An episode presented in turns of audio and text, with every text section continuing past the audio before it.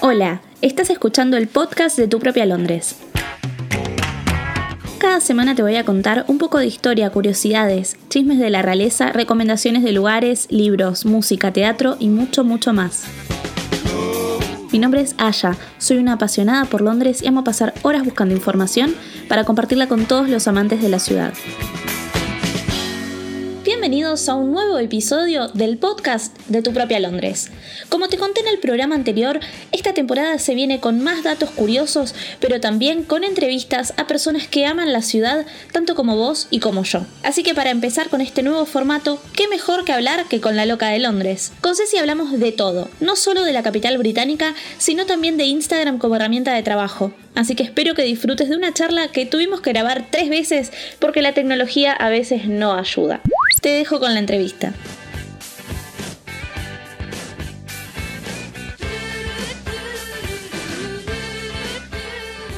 Estoy acá con Ceci de La Loca de Londres. Bienvenida, Ceci. Hola, Aya, ¿cómo estás? Muchas gracias por invitarme.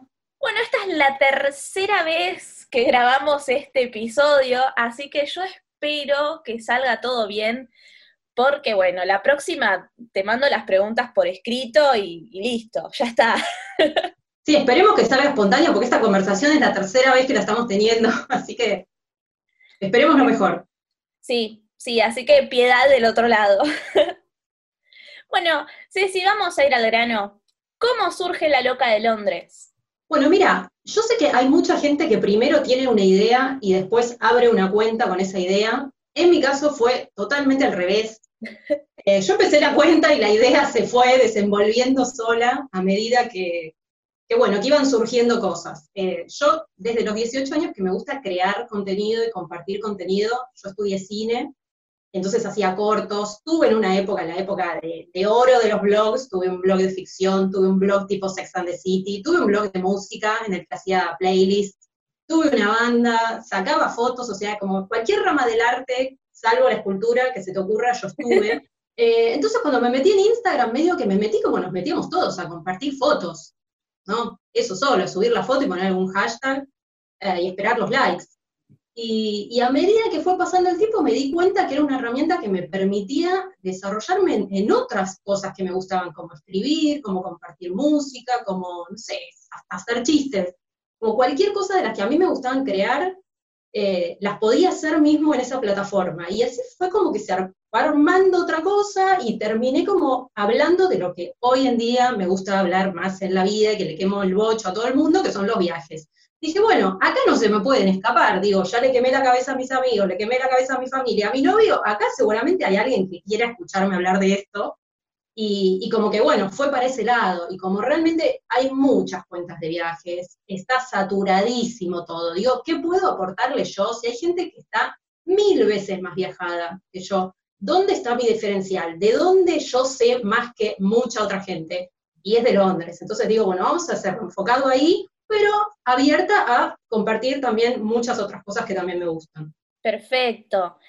Y Contame, ¿qué fue lo que te hizo sentir que Londres era tu casa? Bueno, también va por ese lado, porque, bueno, yo cuando conocí Londres, no te voy a decir la edad que tenía, acá no vamos a dar cifras, pero ya estaba grandecita. Eh, y durante toda mi vida yo había consumido cultura británica o cultura inglesa, sin que sea adrede, digo, no es que yo decía, uh, esto es de Londres, me va a gustar, lo voy a ver. Era, se fue dando así, viste, el rock que me gustaba era el rock inglés, las películas, la literatura, entonces era como que ya estaba muy conectada con, ese lugar, con esa cultura, y, la primera vez que pisé era como que sentí que, loco, toda la vida yo me estuve preparando sin saberlo para, venir acá. Es como que sentía que éramos dos, dos amigas por carta de 20 años, ¿viste? Y ahora nos estamos viendo la cara, pero ya nos conocíamos. Tuve como esa sensación, ¿viste? Yo este lugar ya me lo conozco como la palma de mi mano. Claro, entonces ya estabas como pez en el agua ya. Tal cual, como pez en el Támesis, sí. Claro. bueno, al menos no te ibas a morir contaminada. Digo, un pez en el Támesis. Ahora está limpito, ahora ya. No, si ibas en la época victoriana salías radiactiva, pero ahora ya no. bueno, contame tu mirada de la ciudad, pero desde el lado de la fotografía. ¿Qué es lo que más te llama la atención de Londres para sacar la cámara y disparar? Bueno, más allá de que es una ciudad súper fotogénica, que me, encanta hacer fotos de la arquitectura, de las casas, de las casas de colores, todo eso me, copa mucho, pero tengo que ser sincera, mi ciudad fotogénica, digamos, la que me hace el laburo más fácil en el mundo es París. Hasta ahora, digo, no conocí ninguna otra que me facilite tanto el tema fotográfico como París, pero en Londres yo encuentro algo que no encuentro en ninguna otra, que es la gente, los rostros, la onda, el estilo, la ropa que tienen. Me parece que son, está lleno de personajes, es como gente salida de una película o de un libro, gente que no podés creer cómo esta persona sale así a la calle. Pero lo digo bien, lo digo bien porque me, encanta y me, fascina cómo se expresan a través de, sus looks, y incluso mucho más que los parisinos, porque los parisinos son elegantes, pero digo, son como algo, son más normalitos. En cambio, en Londres te encontrás con cualquier cosa. Y a mí eso me vuelve loca, me parece que son, personajes que los, quiero, que los quiero guardar y me los quiero llevar conmigo. Esa es la parte que más me gusta. Claro, porque en París además, yo no sé si forma parte ya del encanto francés o qué hay detrás, pero se ponen un jean, una remera blanca y ya están divinos, pero con otro tipo de, sutileza, me parece. Ya es como el, canchero por nacimiento, digamos. Pero en Londres ves a gente vestida de unicornio que con, un, con una actitud que decís, wow, yo también quiero ese unicornio y capaz que me lo pongo y soy el dinosaurio Barney. O ves a gente que se pone, no sé, un vestido de de una bolsa de consorcio y que le queda divino y que las ves así todas con los pelos de colores y demás, y yo me pongo una bolsa de consorcio y, mmm, señora, ¿qué pasó ahí? Entonces también la forma en la que llevan la ropa, como con una actitud de, mira, no me importa nada, si me querés mirar, mirame, y si no me querés mirar, bueno, tu problema, besito, chau, y es fabuloso. No tienen ningún tipo de vergüenza, lo cual me encanta, y, aparte, seamos sinceras, Londres está llena de chiflados. Eh, la verdad es que sí, te cruzas gente que tiene mucha onda y se viste muy copado, y te cruzas chiflados, chiflados en serio. Y, pero esa gente también me, resulta como que tiene mucha personalidad, tiene mucho carácter, su rostro, cómo se conducen. Realmente, no sé, como la, la gente en las calles de Londres, a mí, con la cámara me enloquece. Además te miran, porque las fotos que hay en tu feed hay algunos que te, no sé si te miran la cámara a propósito o vos les preguntás, che, ¿te puedo sacar una foto? Pero hay una foto, de hecho, de una chica que está con una cara así como seria, seria pero copadísima. Sí, creo que sé cuál decís, una chica con un celular, con muchos rulos. Sí. Me parece que decís de esa. Bueno, yo en realidad es mi técnica, ¿no? Cada uno hace como le gusta. A mí me gusta que me miren, pero no me gusta perder la frescura de, de que estén avisados de que les voy a hacer una foto. Yo no me acerco a pedirles ni a preguntarles, sino que les pongo la cámara encima y espero que me vean. Y, esta chica en ese momento me vio, le hice la foto y cuando bajé la cámara dije, bueno, le hago una sonrisa, porque siempre tratás de, demostrarles que hay buena onda del otro lado, ¿no? No que sos un paparazzi.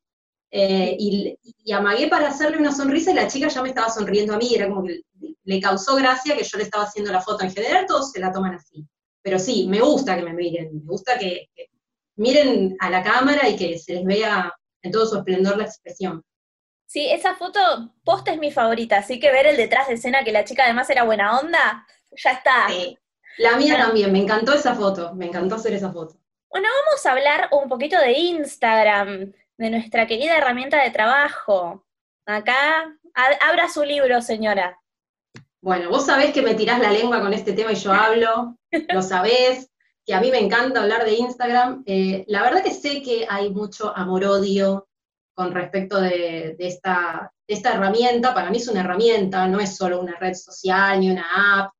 Eh, es una herramienta que en mi caso yo siento, para mí es genial porque me permite expresarme desde todo lo que me gusta, me, permite expresarme con las fotos, con la música, creando stories, que las stories son, son una historia, estás como escribiendo un relato. Eh, conocer gente, te conocí a vos gracias a Instagram, conocí un montón de gente, pude armar como una pequeña comunidad de chicas que están igual de locas que yo con el tema Londres. Eh, la verdad que, no sé, a mí me parece algo copadísimo con lo que podés hacer y conseguir un montón de cosas.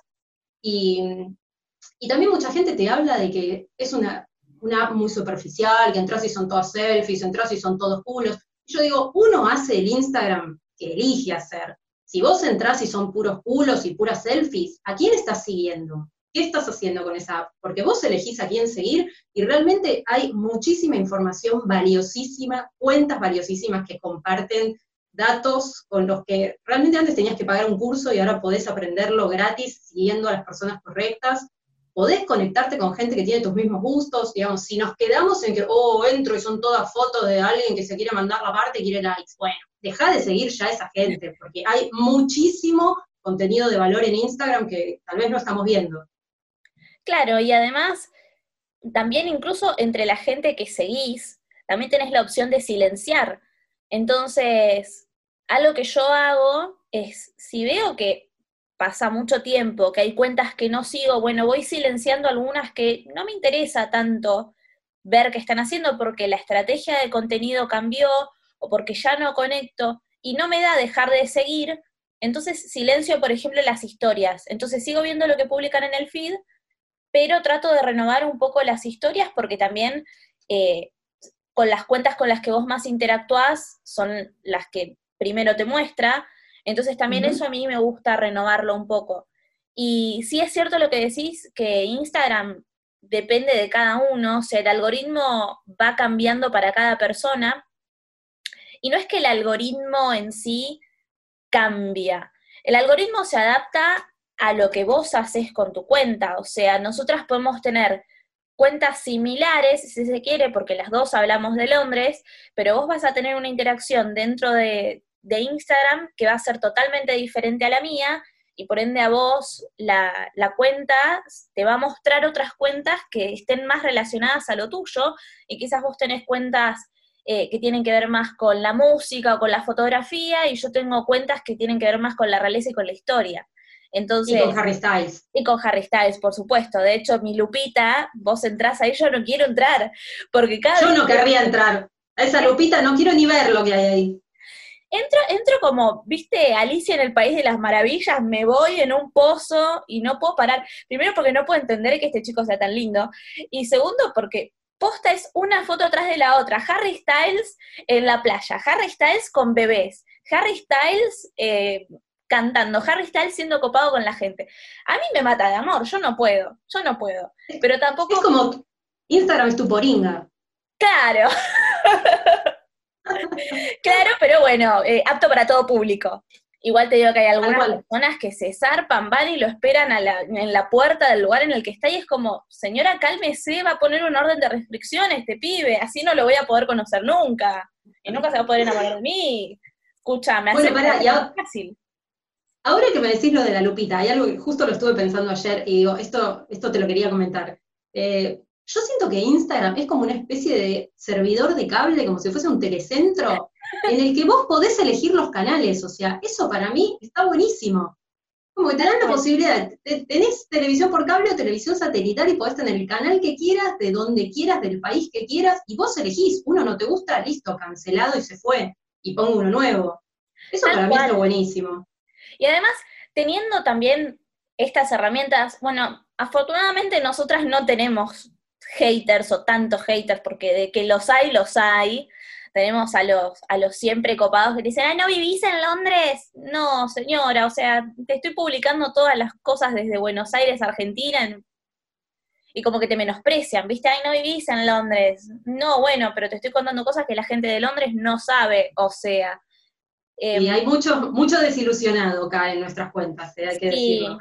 Sí, la verdad que sí. Pero bueno, ¿qué es mejor, vivir en Londres y mostrar solamente la parte linda de la ciudad o estar lejos y mostrar datos curiosos que te hagan aprender algo nuevo? Se lo dejo al oyente. Te lo dejo a tu criterio. Claro, que decida. Em, pero bueno, con respecto a los haters, viste que hay gente que se toma el trabajo de dejar un mensaje, esta cuenta es una mierda, eh, dedícate a otra cosa. Es como ese mismo tiempo que invertís en dejar un mensaje de odio, invertirlo en dejar de seguir y pasar a otra cuenta. Está bien que el, sistema hater pasa por otro lado también, es como que, como que se va alimentando del odio, pero es, también esa posibilidad lo que tiene de hermoso Instagram. Yo, por ejemplo, aprendo mucho de pronunciación eh, de inglés con un señor que se llama Your London Tutor, así. Sí. Y lo compartiste la otra vez y em, empecé a seguirlo después de eso, sí. Es, es genial porque te va enseñando cómo pronunciar las palabras que yo las pronuncio medio a lo cachito, y él se toma el tiempo de explicar todo, y a mí me encanta, y el tipo vive en Londres, eh, y, de otra forma no lo hubiera podido conocer. Entonces para mí eso es lo mágico que tiene, que tiene Instagram, que es que te conecta con gente de cualquier parte del mundo, y, y eso es fabuloso, y más ahora que no podemos viajar, tener el, el, costadito de ese otro lado, es, para mí es maravilloso. Y después, bueno, yo pienso así. El Instagram negocio, que nosotras tenemos una especie de emprendimiento no rentable, porque nadie nos paga, pero esto es un trabajo para nosotras y, y lo disfrutamos un montón. Pero bueno, también están las malas prácticas en, en cuanto al Instagram. Hay muchas. Mucho beige. Ah, ¿querés que las diga yo? ¿Querés que las diga yo? Eh, no, a mí por ahí algo que, me viene molestando en el último tiempo, yo ya tengo las guindas llenas de que me muestran regalitos. Ya me tiene harta el tema, no me interesan, no quiero ver regalitos. De última, blanqueame que es un chivo, decir, mira, me mandaron esto para que se lo muestre a ustedes, a ver si ustedes lo quieren comprar. Decime así, y está perfecto, porque seguramente sea algo que por ahí me sirve, que por ahí quiero comprar. Ahora, ver cómo a otra persona le mandan regalos todo el día, que no son regalos. Es como ver Navidad, es como ver en Navidad, viste, que el vecino recibe un montón de regalos y vos no, y a vos no te trajeron ni siquiera lo que le pediste a Papá Noel. Eh, a mí me pasa eso con los regalitos, que además forma parte del trabajo del influencer. Eh, te pagan por eso, más allá de que te pueden brindar el producto, si estás haciendo un canje, por ejemplo. Pero hay muchos influencers a los que les pagan. Entonces, ¿por qué no blanquear eso? Si es un trabajo, es un trabajo completamente digno que nadie, nadie te va a decir nada por decir, che, yo pruebo esto, te lo comparto, pero no es un regalo, o sea, una marca no te va a regalar una cafetera en expreso porque sos copada, te regala una cafetera en expreso porque vos tenés determinada cantidad de seguidores que corresponden con el target de esa cafetera, y si vos la mostrás, probablemente haya uno o dos que digan, ay, mira qué linda cafetera, ¿cómo la puedo comprar? Hay, toda una cadena detrás. Sí, eh, y a mí me parece que justamente haciendo esto de disfrazarlo de regalito, que de nuevo te digo, te da bronca, porque a vos te cuesta conseguir las cosas, todas las cosas que compramos las tenemos que pagar con guita y de repente estás pasando las stories y les mandan de todo. La, semana pasada a una le mandaron una escalera. ¿Viste? Eh, y me parece que hacer eso, sí, hacer eso lo que hace es desvalorizar el trabajo del, influencer. Y después te lo boludea todo el mundo, ah, es influencer, es un, es un ladri. No, ser influencer no es ser un ladri, es un trabajo como cualquier otro. Eh, pero al hacer eso, lo que estás haciendo es hacer ver como que sos un ladri, como eh, te mandan cosas de regalo por no hacer nada. No, no es no hacer nada. Vos estás comprometiéndote a que vas a hacer, no sé, 20 stories de ese regalito, vas a hacer un posteo, vas a recomendarlo, después vas a responder las preguntas que te hacen. Digo, hay un laburo detrás, pero al no blanquearlo, estás quedando como un ladri y, y bueno, es como que en general no sé, pierde, pierde por ahí el valor que podría tener y la honestidad que, que podría tener y se convierte en otra cosa que la gente se hincha los huevos y deja de seguir. Y hace bien. Se alimenta el mito, además, el mito de que vos podés abrirte una cuenta de Instagram, conseguir un montón de seguidores y bueno, ahí las marcas ya te van a empezar a mandar regalitos. Y en realidad es mucho más difícil, primero porque llegar a tener determinada cantidad de seguidores cuesta mucho, más si no tenés un presupuesto para meter la, publicidad, cuesta mucho. Y además las marcas no son boludas también, o sea, saben a quién ofrecerle algo, saben qué pedir, qué métricas tenés que tener. Entonces, no es tan fácil el hecho de me abro un Instagram y ya pido canje de salchichón como Vicky Cipolitakis. Lleva todo. No, pero aparte, Pero aparte vos ves que empiezan a salir cuentas que nacen como hongos, que de repente tienen tres posteos locos en los que comparten en cualquier huevada, información sacada de Wikipedia, con fotos que no son propias, y te das cuenta enseguida, los que estamos en este mundo y vemos estas cosas todos los días, te das cuenta enseguida cuando lo están haciendo para a ver cuándo llego a ser bulto y me empiezan a dar cosas. Te das cuenta. Y mirá si una marca no se va a dar cuenta. Y son después esas cuentas terminan durando un pedo en una canasta, ¿no? Porque por ahí la hacen dos, tres meses, se dan cuenta que, mira, no, no logré nada, no me, no me contactó nadie y quedan abandonadas. He visto un montón. Sí, sí, sé de lo que hablas. Pero bueno, este, este pequeño segmento de Instagram me parecía que era importante hablarlo, principalmente con vos que compartimos un montón de, de cosas buenas y malas de la red social, porque también nos ha pasado tener que sufrir eh, las bajas en las métricas del algoritmo famoso este, y, y con Ceci lo que nosotras tenemos es, si ella o yo tenemos un problema con la cantidad de visualizaciones, enseguida recurrimos a la otra, che, ¿te está pasando esto? Sí, bueno, hace tal cosa, fíjate con la otra.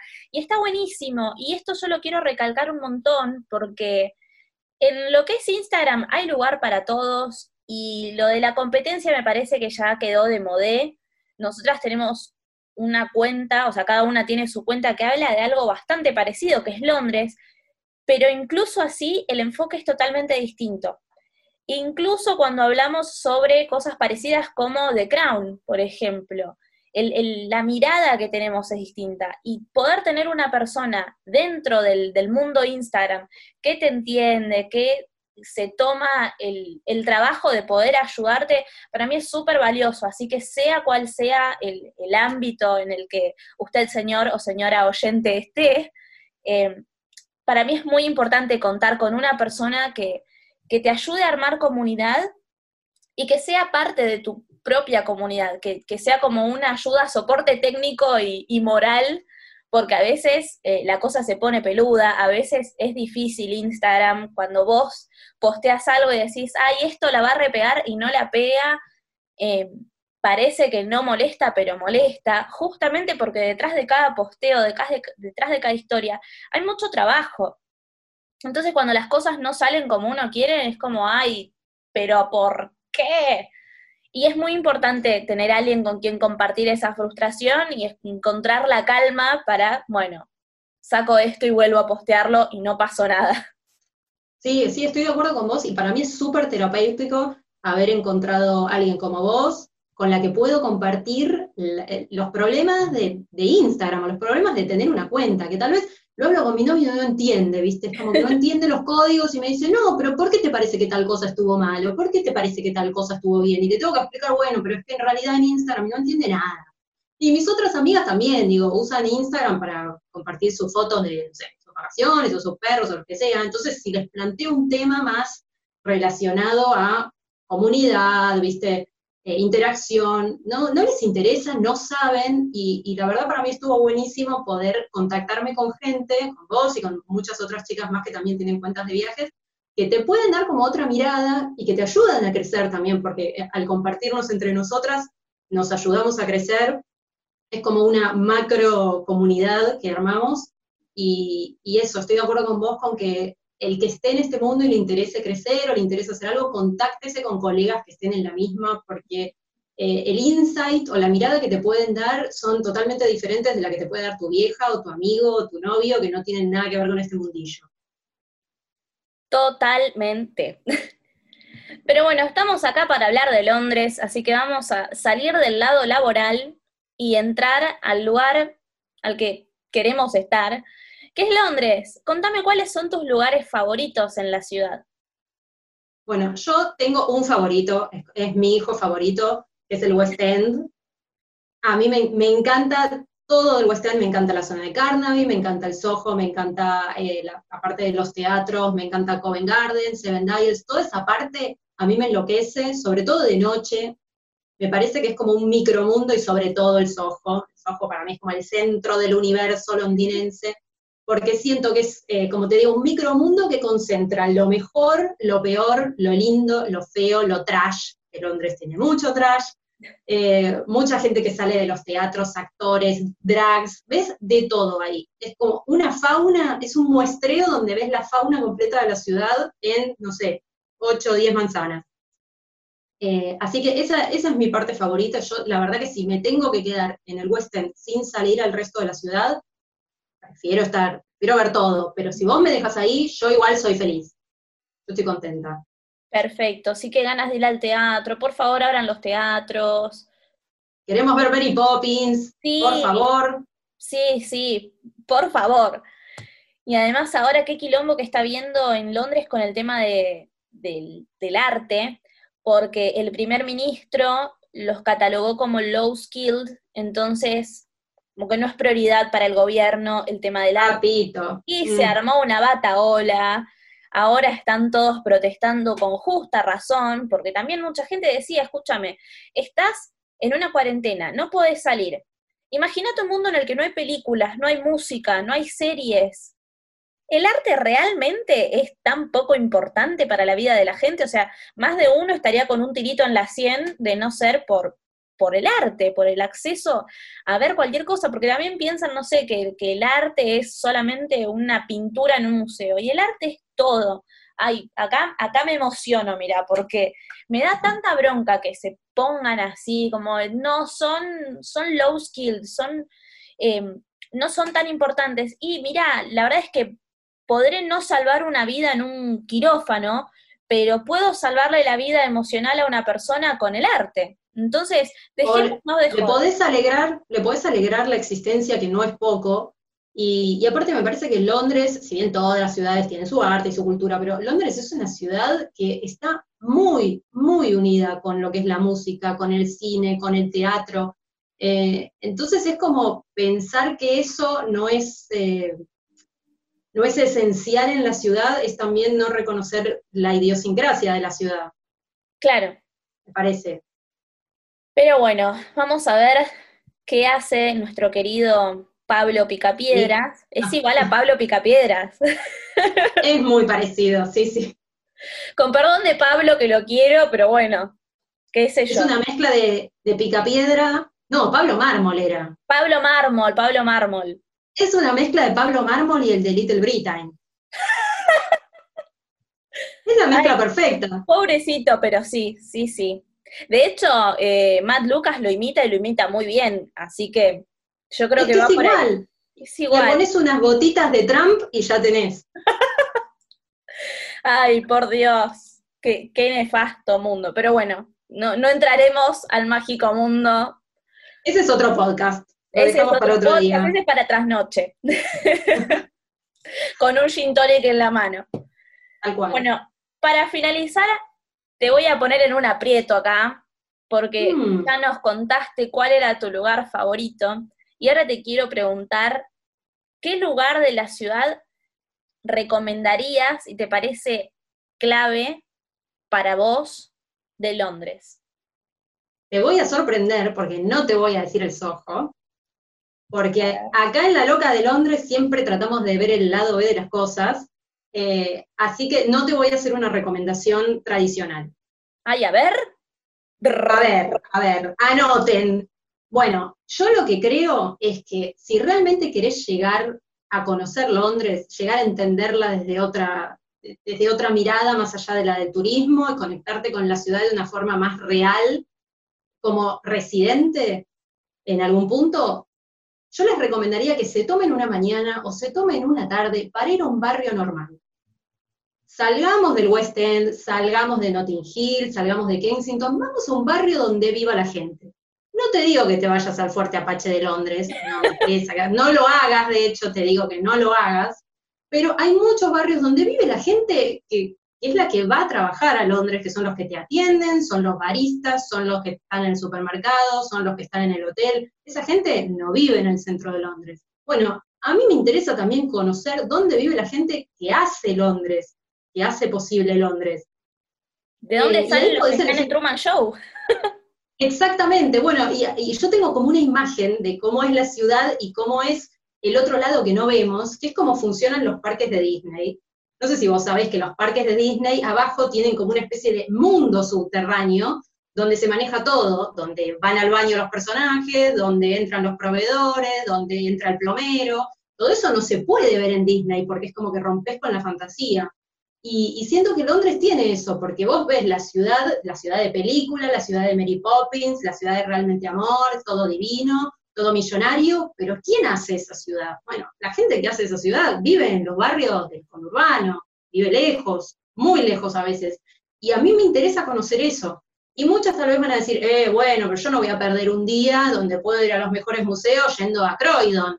Bueno, eso ya queda en cada una. Yo trato de hacer como eh, algo más, una mirada más profunda de la ciudad. Y para mí está copadísimo, elijan cualquier barrio, no importa. Un, barrio sencillito podría ser, como te dije, puede ser Croydon, eh, puede ser, eh, ¿dónde fue que me lo yo? En Clapham, Brixton, Brixton también, o Vauxhall, son, son barrios comunes, digo, no son peligrosos ni nada, pero tal vez no hay ninguna atracción, pero es un barrio normal, vas a ver cuál es el almacén normal, vas a ver la tintorería, vas a ver todo lo que ve la gente real que vive en Londres. Para mí eso está copadísimo y les recomendaría que lo hagan. De hecho, Brixton igual tiene un plus, que es que si son fans de David Bowie, tiene el mural, tenés la casa, eh, tenés el primer venue en el que tocó, o sea, tenés algunas cosas más para sumarle, que tampoco es que tiene una placa azul y que vamos a ver un gran despliegue escénico, lamentablemente Bowie murió, así que no nos va a abrir la puerta de su casa, pero es un dato pero Es una linda experiencia, es una linda experiencia ir a conocer la casa en la que él nació, y la verdad que Brixton es un barrio súper trabajador, entonces eso te va a dar un pantallazo de cómo es la Londres subterránea, digamos. Claro. Y está bueno, está bueno salir también un poco de, del mainstream de Londres, porque realmente es como decís, es la, Londres de todos los días, la Londres que ve el, trabajador, que, que, veríamos nosotras si viviéramos allá, porque realmente es casi imposible vivir en Notting Hill. Cual, eh, sí. Entonces, si tuviéramos la posibilidad de vivir allá, viviríamos en algunos de estos barrios. Entonces, ¿por qué no conocerlos? Cada barrio además tiene su high street, que es como la calle principal, con un pequeño centro. O sea, cada, cada barrio es un mini pueblo en sí mismo, que de hecho eran pueblos que se terminaron uniendo a Londres porque creció la población, pero muchos barrios, sobre todo los del norte, arriba, arriba de todo, eh, son mini pueblos que están conectados ni siquiera por subte, algunos están conectados por tren. Eh, entonces está bueno poder ir y tampoco es que vas a perder mucho tiempo. De hecho, del centro a Brixton tenés 25 minutos en subte. Nada, nada. Está súper cerca y es totalmente distinto. Y la verdad, para mí no es una pérdida de tiempo, digamos. Eso lo evalúa cada una. Pero en una mañana podés conocer otra Londres distinta de la que venías viendo. Tal cual. Tal cual, y si querés hacerlo por la tarde o querés pasear por Londres a la tarde y se te hace de noche, no os preocupéis, no te van a afanar. Eh, no es una ciudad insegura. Obviamente, como toda gran ciudad, tiene, tiene sus pickpockets, tiene gente que te puede llegar a, a robar del bolsillo, a punguear, como decimos acá en Argentina, pero no vas a tener miedo de sacar la cámara, no vas a tener miedo de sacar el celular para sacar una foto, así sean las 10 de la noche. Eso afortunadamente no está. Entonces, para nosotros, argentinos acostumbrados a, estar con el traste fruncido, porque en cualquier momento nos pueden robar, eh, por suerte allá nos podemos relajar un poco más y ese nivel de inseguridad no pasa, o al menos yo nunca me sentí con miedo, nunca sentí que, que me iban a amenazar, ¿viste? Porque uno acá sale a la calle, salís al día, perdón si no tengo glamour, pero bueno, yo voy al día. Em, y, te agarra eso que decís, ves alguna caripela medio extraña y ya te da miedo, pegas una corridita. Y yo eso en Londres jamás lo viví, afortunadamente. Mira, una sola vez me acuerdo que fue la primera vez que viajé a Londres. Estaba volviendo del centro en colectivo, llorando, porque ya me tocaba volver, y lloraba tanto que se ve que llamé la atención, y cuando me bajé del colectivo se bajó un hombre atrás mío y me preguntó, ¿estás bien? Y yo flasheé, dije, acá me van a encontrar una bañera con todos los órganos sacados. Y le dije, sí, sí, sí, sí. Y dejé que el hombre caminara. Y el tipo se fue. O sea, genuinamente me preguntó si yo estaba bien. y yo me quedé como con un poco de miedo, pero realmente no era ya que el destripador, no me iba a hacer nada. El tipo siguió caminando lo más bien. Yo le dije que estaba bien y el tipo tampoco se iba a quedar ahí a preguntarme demasiado.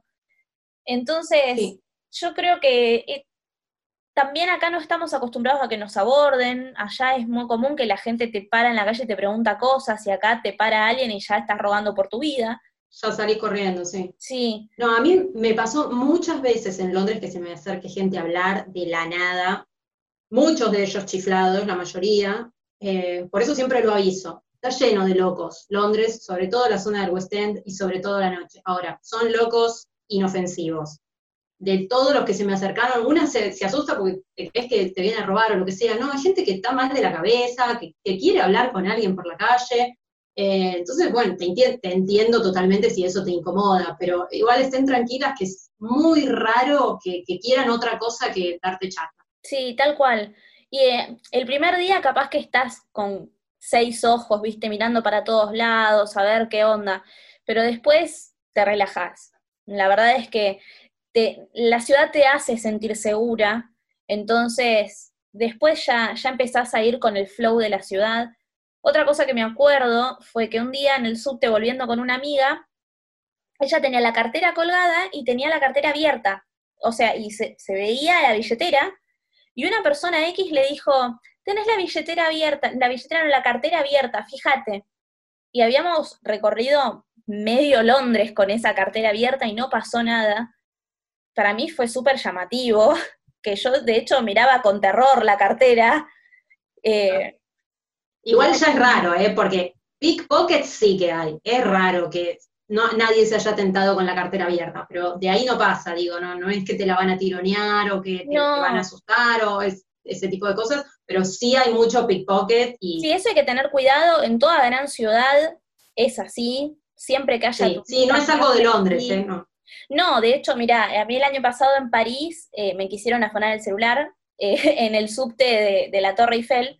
Había ido a la noche y después eh, subí al, subte, porque tenés que subir justo en esa estación. Y un tipo iba como muy, muy junto conmigo y era, señor, hay espacio, o sea, no es necesario que esté tan pegado a mí. Y yo le Por ahí gustó de vos. Yo le vi la mano y dije, a mí Argentina no me vas a cagar, escúchame. Me viven robando en Argentina, vos no me vas a robar. Y bueno, y decí que metí la mano justo y el pibe no me pudo robar. Pero, Diego, estás un poco distraído y si dejas el celular en el bolsillo, pum, te puede desaparecer y no te das cuenta. Eso pasa en cualquier gran ciudad, pero no, no queremos asustar a nadie porque no. es simplemente para que sepan que en general eso es lo peor que te puede pasar, que te metan la mano sin que te des cuenta, te saquen la billetera, y ahí va a quedar. Y además esto que te digo pasó eh, en la zona de la Torre Eiffel, que es una zona repleta de turistas. Pero después yo me quedé en, espérate que no lo voy a pronunciar bien, pero no importa, me quedé en Montmartre. Ahí está. Montmartre. Eh, Montmartre. No, sé, como que me ahogo cuando lo digo. Pero ahí... Es la idea, sí, sí. la idea es que te mueras cuando lo digas. la idea del francés es que si no te estás ahogando, lo estás pronunciando mal. Claro. Y volvíamos a las 12, una de la noche y realmente nunca pasó nada. Así que, qué sé yo, tentar al destino, que sea así. Yo estaba con mi mamá, además, y en ningún momento nos sentimos inseguras o que nos iban a afanar. Pero bueno, también hay una práctica que, hace al maestro y es que cuando, cuando estás acostumbrado a, vivir con el miedo es como que ya el, sentido arácnido alerta lo tenés súper entrenado. Conmigo no chiquito, ¿viste? Claro, escúchame. Si logro sobrevivir a Buenos Aires, acá no me vas a caer. Pero, pero sí, eso es algo que a mí me, gusta dejar muy en claro, que son ciudades bastante seguras. Y en Londres tenés cámaras hasta en el baño. Así que cualquier cosa que pase también eh, es bastante activo el tema de la seguridad. Entonces, ir con precaución, como siempre, tampoco va a ser con un iPhone ahí diciendo, mira lo que tengo, mira lo que tengo, pero eh, podés caminar tranquila por la calle, podés sacar la cámara tranquila por la calle, que no va a pasar nada. De hecho, los cajeros, viste que están a la calle. Sí, sí, en cualquier lugar están a la calle. Los únicos psicópatas que los tienen que tener escondidos somos nosotros. Lamentablemente, es así. Te digo que la primera vez que saqué plata de un cajero allá tenía un miedo porque dije, acá no solamente me estarían robando plata, me están robando libras, que para mí es como, no sé, me iba a morir. No pasó nada, pero... Bueno, los bancos, los bancos son así también. Vos vas al banco y es un, un escritorio con alguien del otro lado y vos vas y le decís quiero sacar tanto, y tenés la gente haciendo cola atrás. Yo una vez tenía un viejito que fue a retirar 300 mil euros adelante mío. Y, ¿Soltero el señor? pobrecito, un viejito, yo creo que quería disfrutarlos antes de que fuera demasiado tarde, pero Ay, amor. qué loco esto, porque en Argentina, no sé, vas a sacar dos mil pesos y ya andás, le pasas un papelito. Sí, claro, le pasas un papelito para que no te escuche nadie, pero eh, allá, allá es otra cosa y quédense tranquilas que es otro mundo. Y que no pasa naranja no pasa naranja, hay que disfrutar realmente con todos los cuidados que conlleva una, gran ciudad, porque tampoco vamos a romantizar todo, o sea, hay un lado B, sí, hay un lado B, eh, hay gente durmiendo en la calle, hay... Todo lo que vemos acá está, bueno, no todo afortunadamente, pero no, no con el nivel de, estrés mental que, que nos lleva acá. Así que eso es para, para quedarse completamente tranquilo, que no pasa nada y que está todo bien, y que Londres está buena disfrutarla de día y de noche, todos en Bariloche, es hermosa la ciudad de noche. Lo es, la recomiendo, la recomiendo muchísimo. Aprovechen los momentos después de las 10 de la noche que todo el mundo se manda a guardar, porque Londres es muy tempranera. Así que aprovechen esas horitas para estar ustedes y la ciudad solas que se ve de otra manera, realmente se aprecia de otra manera cuando no tenés todo el ajetreo de, de la hora pico alrededor. Bueno, Ceci, hemos finalizado esta tercera entrevista, que no es la tercera, o sea, es la tercera vez que la grabamos. Yo espero que haya quedado todo bien, y si no... Espero que esta sea la versión que escuchan, sí, porque ya fueron demasiados intentos. Sí, bastante bien te digo, ¿eh? porque es como que cada vez que hacemos la, entrevista va saliendo un tema nuevo. Creo que fue la mejor. De, las tres que hicimos, esta es la mejor, ¿eh? Yo, estoy contenta. Así que están disfrutando de un, de un resultado final esplendoroso. Mirá, mirá cómo te tiro vocabulario.